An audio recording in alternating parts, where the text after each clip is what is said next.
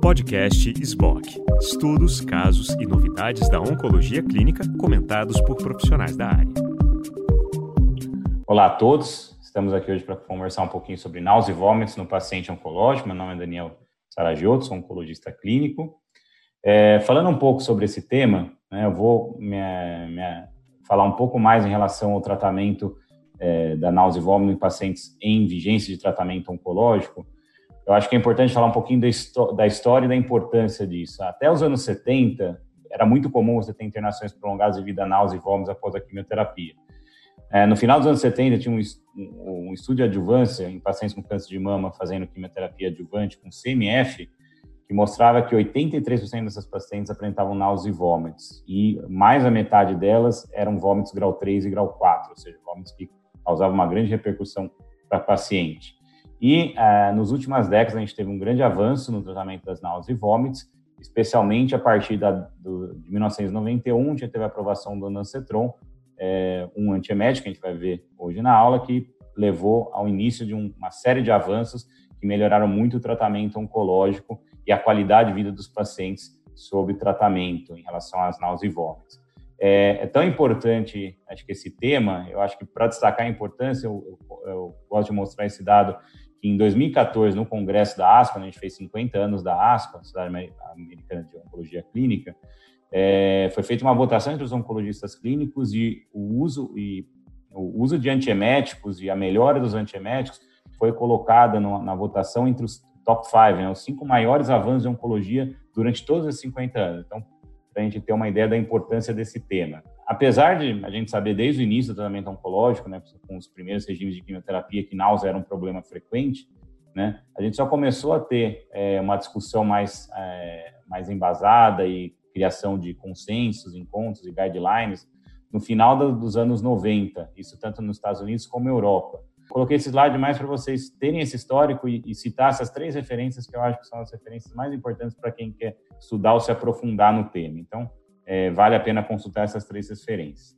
Falando um pouquinho da fisiopatologia, essa figura, é, tirada do artigo de revisão do Navari, ela, de uma maneira bem resumida e simples, ela é, procura mostrar para a gente a fisiopatologia envolvida nas náuseas e vômitos. Então, a gente sabe que existem os neurotransmissores envolvidos, existe uma série de neurotransmissores, mas os principais são a serotonina, é, o, a, a, substância P e a dopamina, né? É, elas interagem com os seus receptores, né? Os receptores de 5-HT3, é, de dopamina e de neuroquinina 1, que é o receptor da substância P, e a gente vê que, basicamente, de maneira bem resumida, a gente tem duas vias ali, as vias de, a, é, central e a via periférica, que estão relacionadas ao a êmese. Então, a gente tem uma área é, do centro do vômito, na área pós-trema, no sistema nervoso central, e quando você tem, aqui dando exemplo com a quimioterapia, mas poderia ser qualquer outro é, medicamento ou droga que é, cause, é, que, que, possa levar a êmese,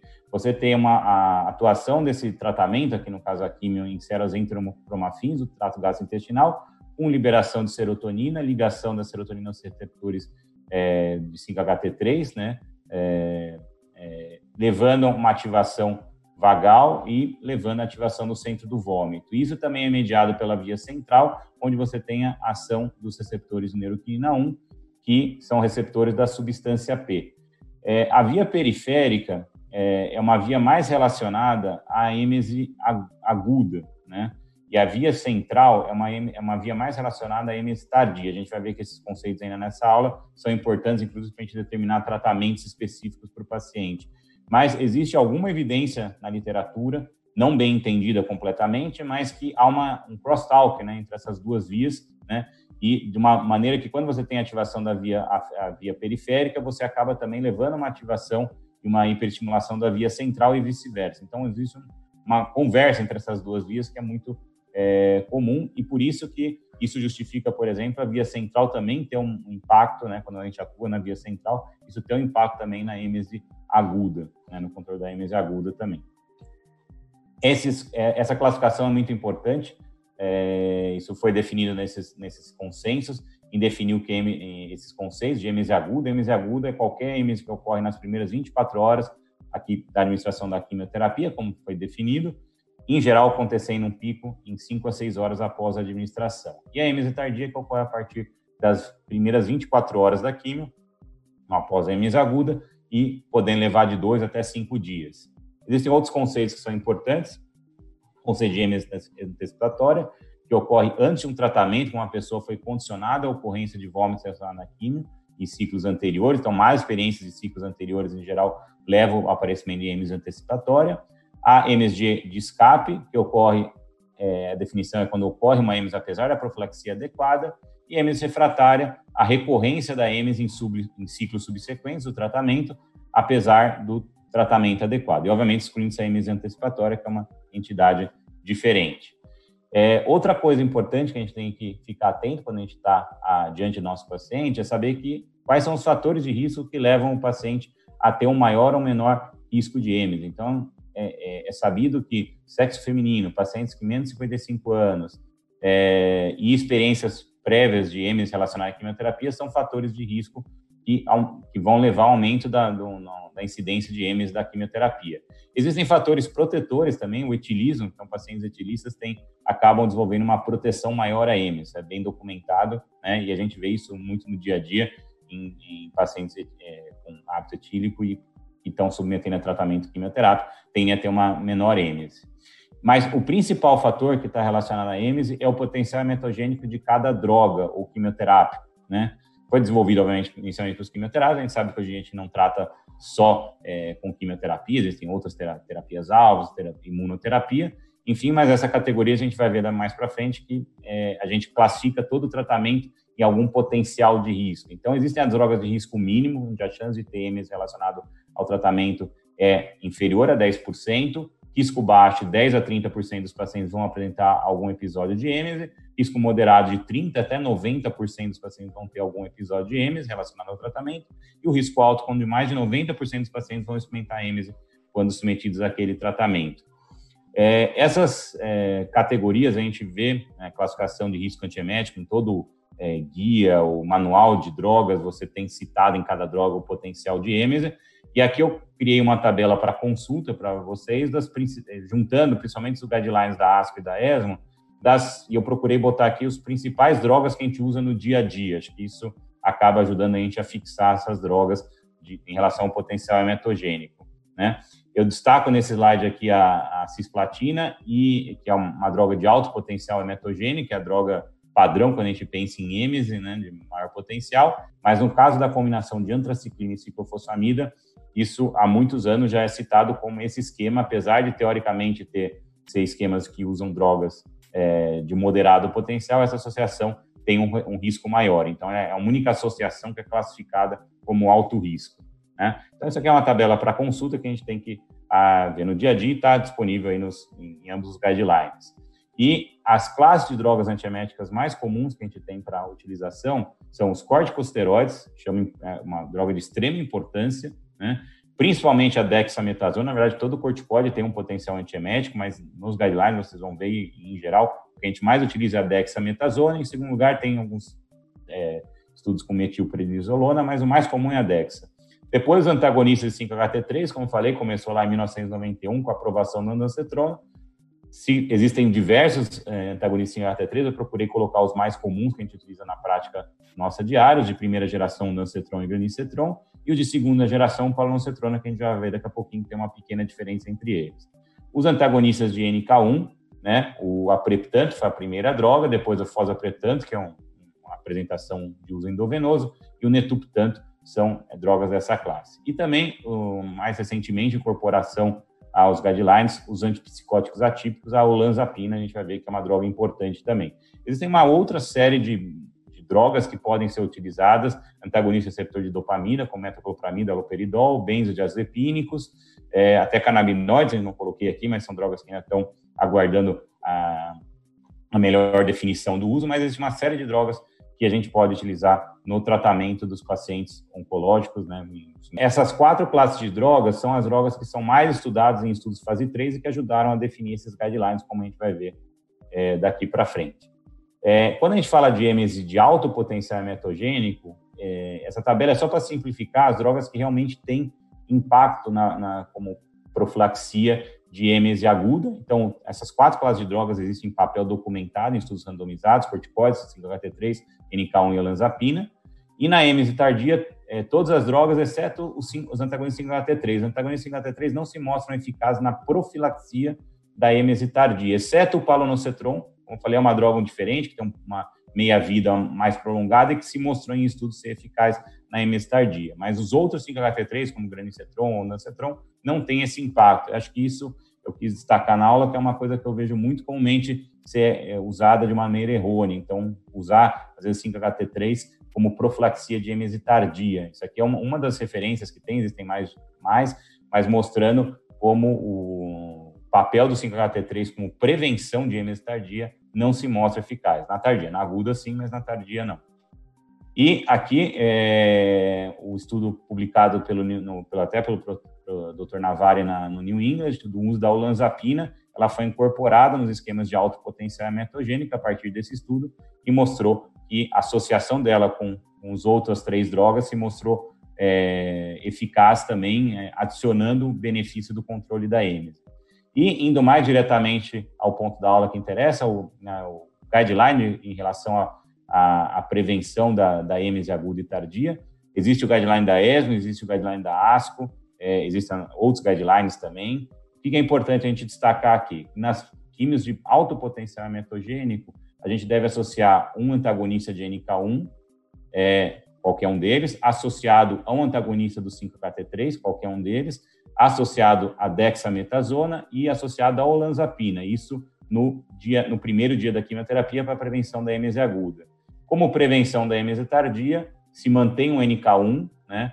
Quando é uma droga como a apreptante que você tem que manter no D2, D3, por exemplo, fosapreptante é uma droga que você só precisa dar no D1, mas ele vai funcionar também no, no, na êmese tardia. É, a dexametasona, corticóide, você tem que manter também é, nos, no, nos dias subsequentes, no dia 2 e dia 3 da quimioterapia, e olanzapina também. Né? Aqui eu chamo a atenção que a gente está falando das drogas de alto potencial metogênico, especificamente a cisplatina e aqueles outros agentes. Quando você usa antraciclina com ciclofosfamida, você não precisa manter é, nos, nos, dias subsequentes da quimioterapia. Né?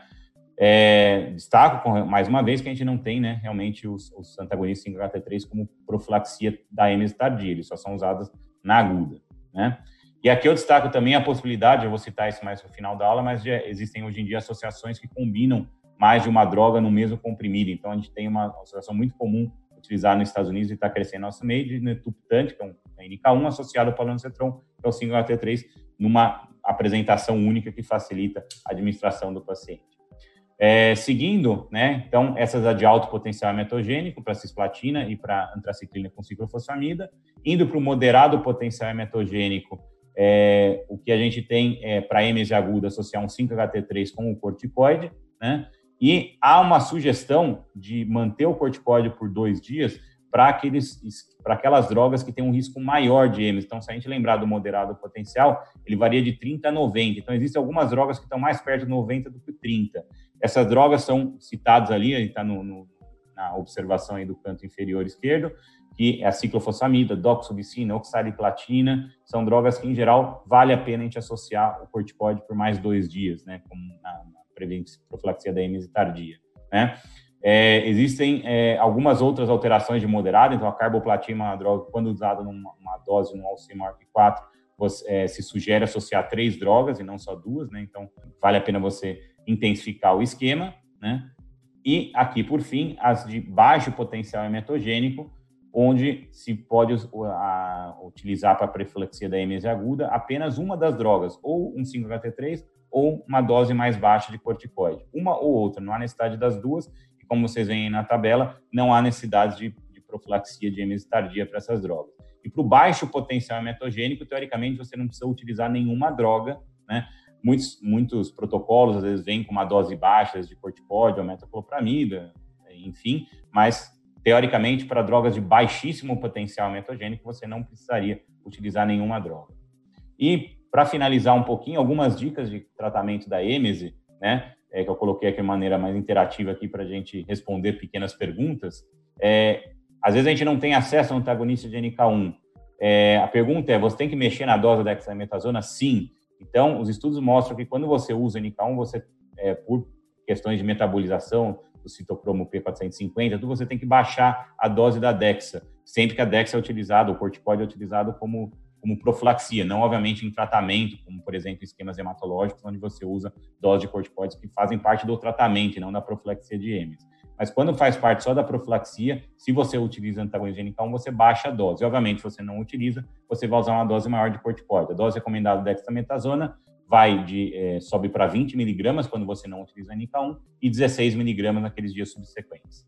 Se não tiver antagonista NK1 né? Às vezes a gente tem dificuldade de acesso do paciente, ou questões relacionadas a custo, enfim. A opção semelhante, sim, eu destaco esse trabalho, vou citar daqui a pouquinho a referência para vocês, mas de um trabalho que comparou metoclopramida numa dose mais alta, 20 miligramas a cada seis horas, que se mostrou não, não é, é, o uso do apreptanto, né, o NK1 não foi inferior ao uso da metoclopramida. Então, é uma alternativa interessante quando a gente não tem acesso ao antagonista de NK1. Obviamente, a gente vai ter nessa dose esse risco maior de complicações, é, reações extrapiramidais, mas é uma droga bem, é, bem tolerada e, e risco de complicações acabam sendo pequenos. A olanzapina, como a gente comentou mais anteriormente, é, o trabalho utilizava de, do Dr. Navari 10 miligramas, né? Mas há sempre uma preocupação em relação à sonolência do paciente. Então, alternativa, sim, a um trabalho mais recente que não foi considerado nos guidelines, publicado este ano, que é, utiliza uma dose mais baixa de 5 miligramas e aparentemente isso está relacionado a menor sonolência. Então, seria uma, uma dica interessante. É, isso eu já tinha comentado. É errado deixar o nocetron, o ganiceton de horário após a quimioterapia por dois a quatro dias? Sim. Como profilaxia de hemistardia não tem papel, os guidelines não contemplam. Isso é um erro que eu vejo muito comumente ser utilizado. O paciente fica utilizando o antagonista 53 de horário por três, quatro dias esse paciente vai acabar tendo cefaleia, fica constipado, isso não tem nenhum impacto. Detalhe, só não confunda isso com o uso, se necessário, aquele uso de resgate. Aí sim, obviamente, vale a pena deixar o paciente com uma prescrição de antagonista em HT3.